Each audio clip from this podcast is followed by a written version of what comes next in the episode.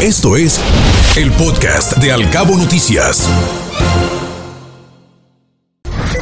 Locales. Ofertarán 300 empleos en Los Cabos para erradicar la informalidad.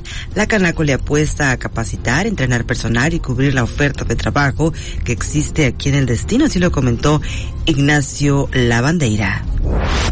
Los Cabos no debe olvidarse de Odil en 2014. Dicen los bomberos de Cabo San Lucas, la capacidad de responder después de la eventualidad puede perderse si no se retoman los planes de continuidad.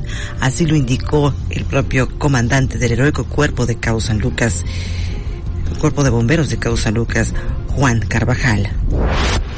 Pide el alcalde Oscar Lex a funcionarios que se acabe la calentura política, se lo dijo, precisó que quien diga que pertenece a un grupo que renuncie.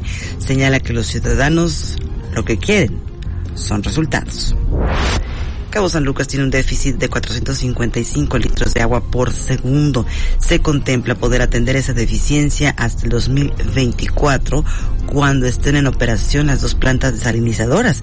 Así lo afirmó el director general de Lomzapas, Ismael Rodríguez Piña. Escuche Al Cabo Noticias de 7 a 9 de la mañana con la información más importante de los cabos, México y el mundo por Cabo Mil Radio 96.3. Siempre contigo.